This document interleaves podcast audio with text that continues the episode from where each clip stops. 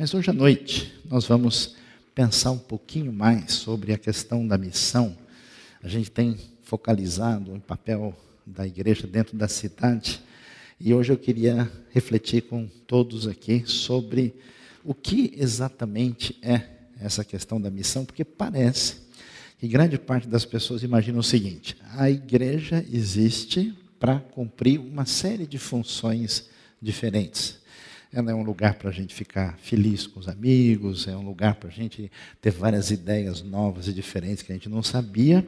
E no meio de tantas atividades, existe um negócio lá chamado área missionária, que quando tem um apelo forte, a gente vai lá e dá uma ajuda porque afinal de contas precisa, né? Afinal de contas, como diz o versículo que não está na Bíblia, Deus ajuda quem cedo madruga. Então algumas pessoas vão lá e pensam dessa maneira. Mas vamos tentar refletir um pouquinho sobre isso e tentar entender a questão do assunto. Quando a gente pensa em missão, muitas vezes a gente uh, imagina uh, basicamente a ideia de uma responsabilidade que foi colocada sobre nós como uma espécie de um mandamento que nem sempre a gente entende direito e como a gente não pode ficar parado, a gente vai lá e faz. Mas a gente estudando mais profundamente a realidade que aparece nas Escrituras, a gente vai ver que essa, essa ideia de missão, que significa sair da minha posição muitas vezes favorável e confortável, na direção de quem precisa, de quem necessita, particularmente de quem necessita conhecer Deus, a sua graça e o que isso significa, isso não é uma coisa, um item da agenda que precisa ser feito. A missão tem fundamento no próprio Deus. Vamos assim dizer, Deus é, por definição, um ser missionário. Então, nesse sentido, o que, que a gente vai descobrir? A gente vai descobrir que se alguém está em sintonia com Deus da criação, essa pessoa vai entender que Deus é um Deus na sua essência missionário. Se você pensar bem, né, a gente pergunta como é que o universo veio existir. Toda a realidade que tem a ver com algo que a gente não consegue imaginar fora do tempo e do espaço, é a realidade do próprio Deus. Então, Deus, para dar origem à criação, ele abre, vamos assim dizer, a grosso modo, um espaço em si mesmo e, por sua livre e absoluta determinação, dá origem ao universo, a todos os seres criados e se dirige na direção desses seres de uma maneira marcada por essa alteridade, uma palavra que significa que alguém que vai em busca do outro. Por isso, essa dimensão de sair na direção de quem precisa ah, da palavra divina e daquilo que Deus tem a oferecer, vai não só ter fundamento naquilo que Deus é, mas naquilo que Deus fez na dimensão da história. É interessante porque Deus, quando resolve agir no seu grande projeto de redenção humana, em vez de Deus vir vitoriosamente com um grande exército, em vez de Deus vir, talvez de uma maneira esperada pela perspectiva humana, a Bíblia vai aparecer, ah, vai nos mostrar no seu os escritos o paradigma dessa encarnação na pessoa de Cristo Jesus. Quer dizer, Deus faz questão de se aproximar do homem nesse, nessa direção de encarnar-se, de se tornar como um de nós, nessa direção que é descrito na Escritura como a encarnação da pessoa de Cristo. E aí, a gente então vai ver né, que hum, a queda do ser humano ela está relacionada com essa questão da missão que aparece, porque Deus vem nesse projeto de redenção. Por isso, nós vemos né, que quando a gente entende isso, a gente vai ver qual foi o modelo missionário estabelecido por Jesus para a sua comunidade na fé, que tem essa proposta de ser semelhante ao próprio Senhor. Novamente, Jesus disse depois da sua ressurreição, que ele fala com os discípulos que estão reunidos de portas fechadas, ele diz: paz seja com vocês, né? Se a gente pudesse escutar a voz de Jesus dizendo, ele estaria dizendo Shalom Alechem, essa frase que a gente conhece bastante, né? Assim como o Pai me enviou, eu os envio. Então, a maneira de ser de Deus, ela é claramente definida no projeto divino que envolve a encarnação. E essa encarnação é o modelo que é definido para nós, que assim como Jesus foi enviado, nós devemos ser enviados também. É interessante, entre os vários estudiosos da nossa era mais contemporânea, que falaram tantas coisas importantes sobre o que é ser igreja no mundo de hoje, o britânico John Stott tem alguma coisa que merece a nossa atenção. Ele diz: a missão da igreja resulta da própria missão de Deus. E nela tem que modelar-se. Então, para entender a natureza da missão da igreja, temos que entender também a natureza da missão do filho. Então, nós vamos perceber que não se trata simplesmente de uma agenda que é definida em função de algo que precisa ser feito. Não é simplesmente uma das áreas de atividade de uma comunidade cristã. O ser divino por definição, é missionário. A proposta da encarnação é esse movimento missionário e, consequentemente, igreja que não tem esse foco não é igreja no sentido do Novo Testamento. Ela pode virar uma outra coisa, uma reunião de fim de semana de pessoas alegres que vieram conversar sobre diversos assuntos. O foco é um foco muito claro. E aí nós vamos ver como é que essa alteridade de Deus, como é que essa direção de Deus estão presentes tanto no projeto da criação, né, quando Deus dá origem a todo o universo, que ele nunca precisou criar. Algumas pessoas pensam que Deus estava talvez tomando chá lá no céu, sozinho, né, com falta de alguém para conversar. Ele não tinha uh, WhatsApp ou Facebook, não tinha ninguém para curtir a página dele, então ele falou: preciso criar alguém para interagir comigo. De modo nenhum isso faz sentido na Escritura, porque Deus, existindo como um Deus só, em triunidade, o Pai, o Filho e o Espírito se amam desde todo sempre. E Deus não teve nenhuma necessidade de criar. Ele criou em função desse movimento decidido por Ele mesmo de autoridade, de alteridade e através da sua própria natureza, Ele ama aquilo que Ele criou. E nesse projeto de amor em função do que acontece com a criação, particularmente com foco no ser humano, Deus age na direção da redenção. A gente deve entender o que, que acontece aqui ah, nessa queda para entender o que, que vai ter reflexo na hora da gente falar sobre aquilo que deve fazer parte da nossa ah, missão. Quando o ser humano rompe com Deus, o que, que acontece? A primeira ruptura é com o próprio Deus, é o distanciamento do Criador, é aquilo que a Bíblia chama diretamente de pecado. No relato de Gênesis 3, a gente vê que o homem e a mulher se escondem de Deus, então existe uma ruptura com o próprio Deus, é que a gente chama de uma queda propriamente teológica. Mas isso não fica aí. O ser humano afastado de Deus, logo não se entende com o próximo, né? ah, Adão vira para Deus em Gênesis 3 e diz: A mulher que tu me deste. A coisa complica quando você lê logo depois, no capítulo 4, Caim e Abel já mostra uma ruptura mais intensa. Então, os problemas do ser humano começam na sua relação com Deus, depois estão presentes na sua relação com o próximo e depois consigo mesmos. Né? Essa dimensão que desde o século XVIII a sociedade ocidental tenta entender muito aquilo que não aparece à primeira vista, mas se encontra, às vezes, guardado naquilo que muitos psicólogos preferem chamar de inconsciente, as nossas relações difíceis internas, quando a gente briga com a gente mesmo, fica uma semana sem conversar, e grande parte das pessoas, a gente, né, a gente depois que conversa um pouco, descobre que de perto ninguém é normal, né? Amém, irmãos? Quem foi abençoado, levante a mão nesta noite. Então essa dimensão psicológica aparece aí, né? Adão diz: "Eu fiquei com medo" porque eu estava nu, essa relação de dificuldade. E ele então se esconde, eles se envergonham. e a ruptura com a criação. A vida perante a natureza, ou melhor, na linguagem bíblica, a criação, já não é a mesma coisa. O começo dos nossos problemas econômicos e ecológicos. Né? O texto diz: Maldita a terra por sua causa, a relação do homem com o meio ambiente se torna complicada. Isso é importante a gente perceber, porque muitas pessoas têm a seguinte ideia, né, que a questão que nós temos em relação a Deus é apenas um negócio ou psicológico e entre aspas espiritual que mora no nosso coração e não tem reflexo nenhum na nossa vida no sentido mais amplo.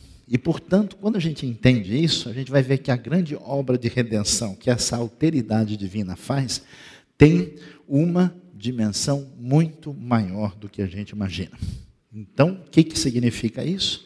Que essa salvação que vem de Deus, ela, quando nos alcança nessa redenção, ela envolve o perdão dos pecados em Cristo Jesus. Né? Nós temos a nossa sociedade tentando entender a fonte dos problemas humanos através de teorias, vamos dizer, mais abstratas, ou de sistemas, ou de certas filosofias que enxergam parcialmente o foco da realidade, quando a Bíblia diz que a dimensão profunda interna da pessoa em relação a Deus, enquanto ele não percebe a sua fragilidade, os seus erros, e a linguagem bíblica chama isso de pecados, e ele não percebe que ele ofendeu o Senhor do universo, e ele não se arrepende, não se volta para Deus e humildemente busca essa conexão por meio de Cristo, ele não achou o seu caminho na vida ainda.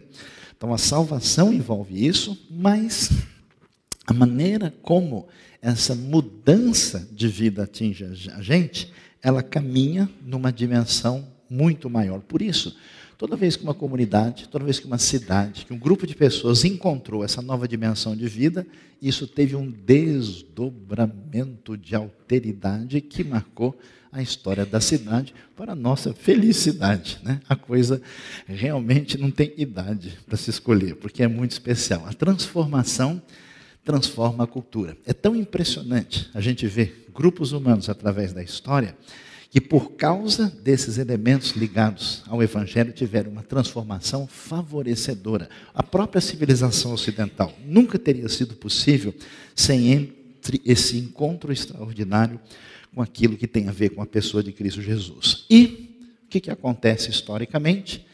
Nós temos uma história de opressão e de maldade praticada pela humanidade sobre os desfavorecidos. A história humana é a história de guerras. No Novo Testamento você tem uma dimensão diferente. Essa graça divina que transforma a gente, que muda beneficamente a cultura, ela produz essa alteridade que faz com que os discípulos de Jesus tenham compaixão sobre a dor e que trazem uma espécie de cura social para os ambientes onde esse evangelho é absolutamente presente. Assim, nós vamos ver umas coisas importantíssimas quando a gente pensa sobre essa realidade.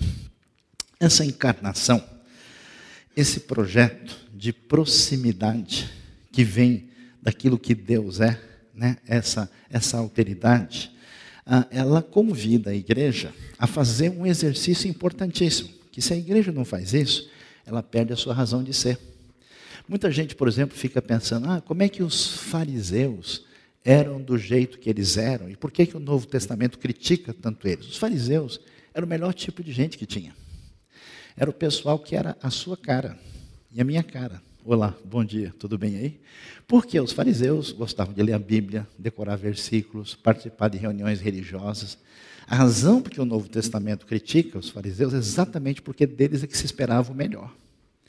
E ao ficar dentro desse mundo limitado deles, aos poucos, eles foram deixando de perceber que eles perderam a razão de ser de uma espiritualidade sadia, assim como acontece com várias comunidades chamadas de cristãs no mundo, quando se perde essa, essa dimensão de que estar em missão é ir na direção do outro, é ir nessa direção de contextualização. Assim como Deus decidiu ser homem em Cristo, esse mesmo paradigma deve estar presente na nossa vida. Por isso é interessante ver a coisa impressionante que acontece na vida de alguém como o apóstolo Paulo. Os que estudam mais profundamente a questão gostam de chamar isso de fator Melquisedeque. Você lembra da história de Melquisedeque? Que está lá em Gênesis capítulo 14. É, esse Melquisedeque está lá e aparece o Abraão, e o Abraão vai e oferece ali o dízimo a ele e faz sacrifício, reconhecendo nele um sacerdote, sendo que ele não fazia parte da aliança que Deus tinha com Abraão mostrando para a gente que Deus age fora dos domínios daquilo que a gente reconhece dentro da história da aliança.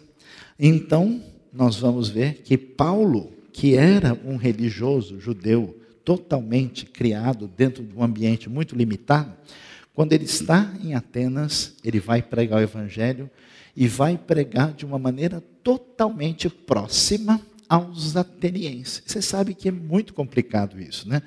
É, eu gosto de ver, às vezes, as igrejas discutindo qual é o tipo de música que Deus prefere. Qual é a música que agrada a Deus, né? O Renato já está ali é, pedindo oração para que o Senhor nos abençoe nessa noite. Né?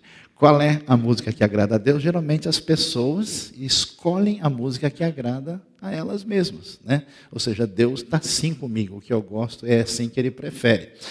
E, na verdade, nada disso faz sentido. Né? As escolhas são feitas a partir de decisões individuais, porque nós temos dificuldade de sair do nosso mundo, do nosso paradigma, para se aproximar de uma realidade diferente da nossa.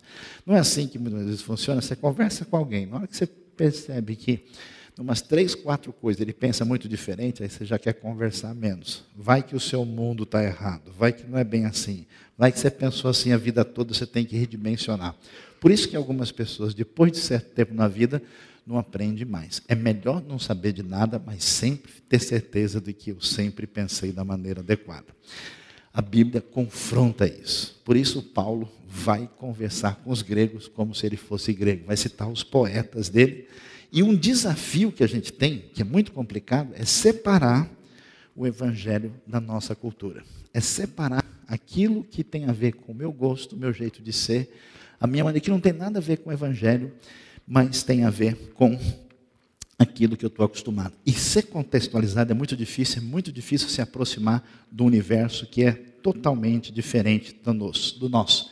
Porque contextualização envolve atos de amor, alteridade, de ir na direção daqueles que estão ah, distantes de nós. Isso às vezes é difícil, né? a gente acaba tendo dificuldade. Como eu mencionei, Melquisedeque, um sacerdote, não pertence ao povo da aliança, reconhecido por Abraão, recebe o dízimo e Deus atua fora do povo da aliança, ah, e exatamente isso é que vai servir de base para a proclamação do evangelho fora daquilo que está conhecido na história religiosa do povo. Paulo em Atenas, interessante o que, que ele vai dizer lá. Paulo levantou-se na reunião do Areópago, colina de Marte, colina do deus Marte, e disse: Atenienses, vejo que em todos os aspectos vocês são muito religiosos. Andando na cidade, observei cuidadosamente seus objetos de culto e encontrei um altar com essa inscrição ao Deus desconhecido. Ora, o que vocês adoram, apesar de não conhecerem, eu lhes anuncio. Para você ver alguém que foi criado no judaísmo religioso, chegar num ponto desse, de conversar com o grego, citando a realidade deles, nessa condição de comunicação, a gente vê o desafio que é essa contextualização que faz parte da realidade de Paulo. E nem sempre isso é muito fácil. Contextualizar-se é aproximar-se do universo totalmente diferente do seu. Isso é muito difícil, muito estranho e exige algumas coisas. Depois eu conversaremos sobre essa foto no outro momento. Então, o que, que acontece? Nesse processo, a gente vai ver que igreja, no Novo Testamento, a semelhança de quem Deus é, a semelhança daquilo que Deus mostrou em Jesus, igreja necessariamente é sair das quatro paredes, é caminhar na direção de cumprir a grande comissão definida por Jesus. Então, o que, que a gente vai ver? Há uma mudança de missão centrada na igreja para a igreja centrada na missão.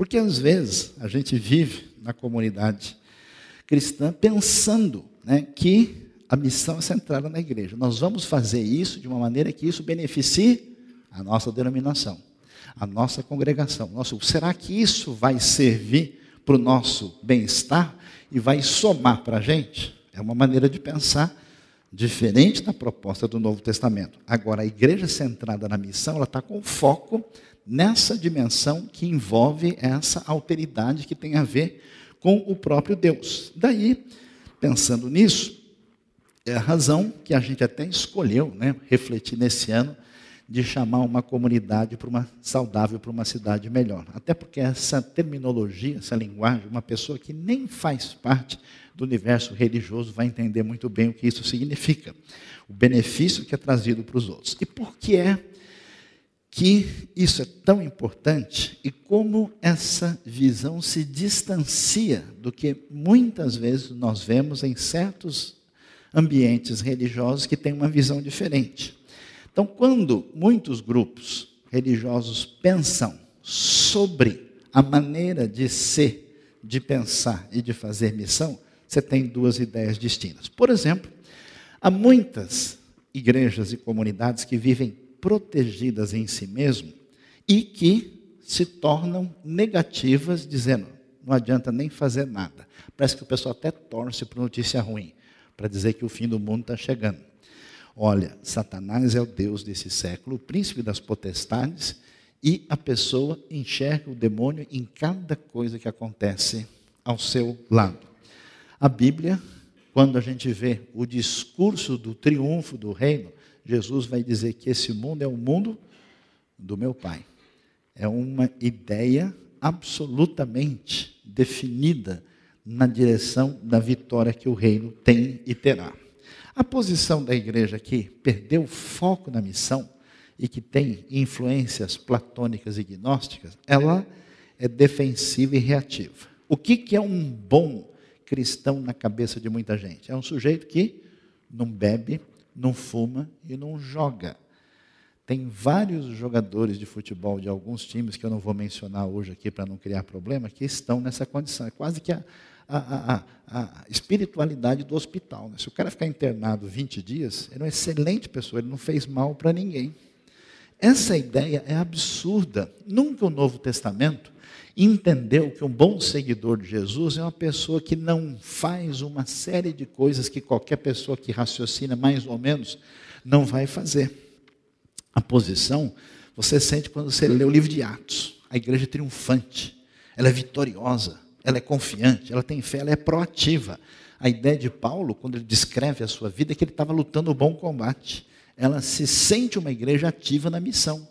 Quando alguém enxerga a sua vida por uma série de coisas ruins que ele não faz e confunde isso com o cristianismo, tem alguma coisa muito errada nessa perspectiva.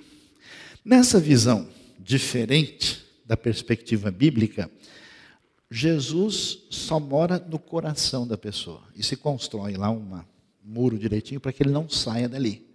Né? É, uma, é um cardio-cristianismo, a igreja do coração de Jesus, ou melhor, do coração da pessoa.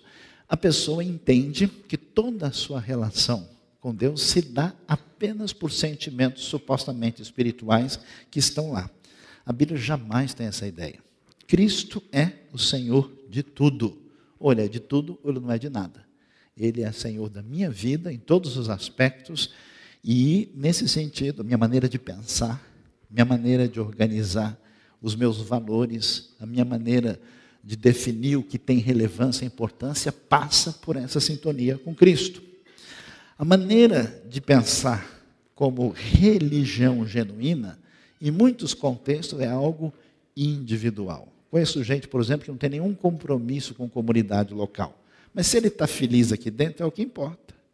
Não tem nenhuma responsabilidade no reino de Deus. Mas ele está calmo hoje, está tudo bem. É individual e, entre aspas, espiritual. É uma espécie de nova era evangélica.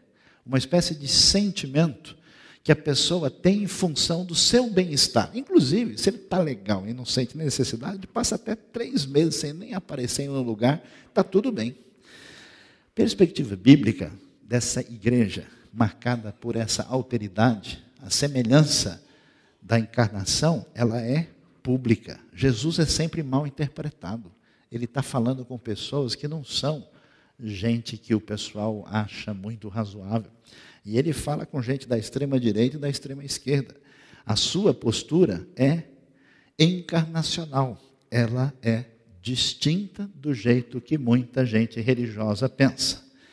A grande comissão, para muita gente, é entendido para fazer com que a pessoa levante a mão e vá à frente e estou livre da responsabilidade sobre a vida dele. Vamos salvar os indivíduos que estão por aí para que eles conheçam e aceitem Cristo. O Novo Testamento tem uma proposta muito além disso.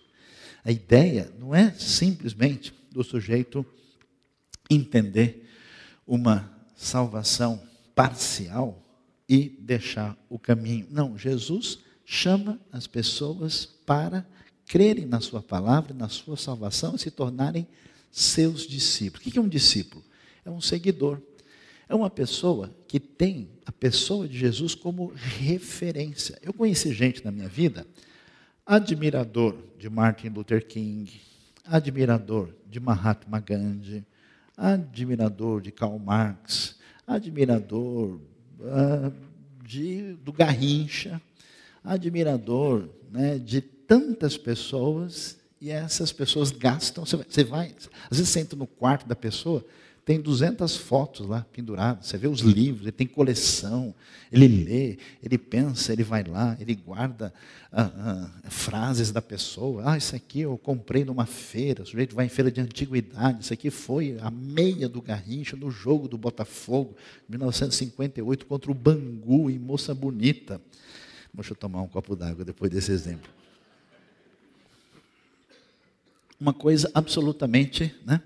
Seguidor é uma pessoa que de fato tem Jesus como referência. As pessoas são chamadas para serem discípulos de todas as nações, a visão é diferente. Essa visão diferente da Bíblia entende que carências físicas e materiais é algo que nem importa, nem vale a pena prestar atenção, é coisa do mundo, menos importante mesmo, não tem muito valor. Jesus nunca reagia assim. Quando Jesus via pessoas sofrendo, via pessoas doentes, a Bíblia diz que ele era tomado de profunda compaixão. Coração de compaixão e prova concreta dessa graça está em sintonia com a maneira de ser de Jesus, como o Pai me enviou, eu também envio a vocês. E o que, que muita gente religiosa imagina? Que a gente está aguardando a volta de Cristo, porque ó, eu já não aguento mais. A inflação está subindo de novo, o emprego está difícil, as coisas estão complicadas, eu não sei. Então, quanto antes eu puder pegar o mega colchão celestial, que deve ser da melhor qualidade possível, para que eu possa deitar eternamente, dessa vez em berço esplêndido mesmo, eu descansarei para sempre, forever and ever. Amém. Então, Jamais a Bíblia dá uma ideia que a expectativa da vinda de Cristo é simplesmente para a gente falar, ufa, até que enfim, agora tá, vou, vou sossegar. Não. A ideia é que nós estamos num processo de redenção e de reconciliação que atinge todo o universo. E a volta de Cristo é a culminação disso. Muito possivelmente, o pessoal pode já ir preparando, na vida eterna talvez vai ter até mais atividade para ser feita do que agora. Amém, irmãos? Né? Então, há muito para fazer nesse universo glorioso de Deus. Então, a volta de Cristo é uma dimensão muito diferente. Por isso, aqui nós vamos gastar um tempinho, nós vamos ver a diferença da construção de uma igreja que né, muitos estudiosos têm chamado de missional, de relacionada com essa perspectiva da igreja que é hospital, a igreja que é empresa, a igreja que é libertária. Então vamos lá. O fundamento da igreja hospital é tradição denominacional. Nós vamos seguir assim porque foi sempre assim que foi feito. A igreja empresa, ela vê a sociedade como consumista, ela é a sociedade consumista e ela se organiza a partir daí. Mas vamos ver cada modelo que fica mais interessante. A igreja hospital, ela se baseia na tradição denominacional, o pastor, em vez de se parecer com o pastor do Novo Testamento, é uma espécie de capelão que está aí para ajudar as crianças da escola na hora que eles fazem arte. Os membros são sempre pacientes necessitados. Eles estão lá para quando a coisa complicar e eles não souberem o que fazer, eles precisam receber alguma ajuda. O papel pastoral não é ensinar, o papel não é dar diretriz, mas é consolar a pessoa que se coloca na posição de paciente. E a atividade principal pastoral é visitação. É assim que funciona uma igreja historicamente tradicional. A perspectiva da cultura é que nós temos a cultura como inimigo da fé, o mundo. Então toma cuidado. Rapaz, você está lendo um livro de filosofia, olha, você vai perder a sua fé. Se o cara lê um livro de filosofia e perde a fé, é bom que ele perca rapidamente, porque se essa fé não resiste a um simples livro de filosofia, ela nunca existiu em lugar nenhum. Então, é uma coisa de fechar os limites, porque lá fora só tem o bicho-papão tentando assustar as pessoas. O estilo musical é da reforma até o século XIX. Então, assim, o cântico mais maravilhoso é ao Deus de Abraão louvai. E aí já é o supra-sumo da alegria, já está passando dos limites. O alvo final é o bem-estar. Somos um pequeno povo muito feliz, vamos estar contentes. Nós somos poucos, mas pelo menos somos fiéis, estamos no século XVIII e Deus nos abençoará. E a palavra-chave de uma igreja que funciona como hospital é a manutenção. Vamos manter as coisas assim, porque nós sempre fizemos assim. Contra essa igreja do passado, essa igreja que sofre de preteritofilia crônica, nós temos a nova sociedade que deu origem à igreja empresa.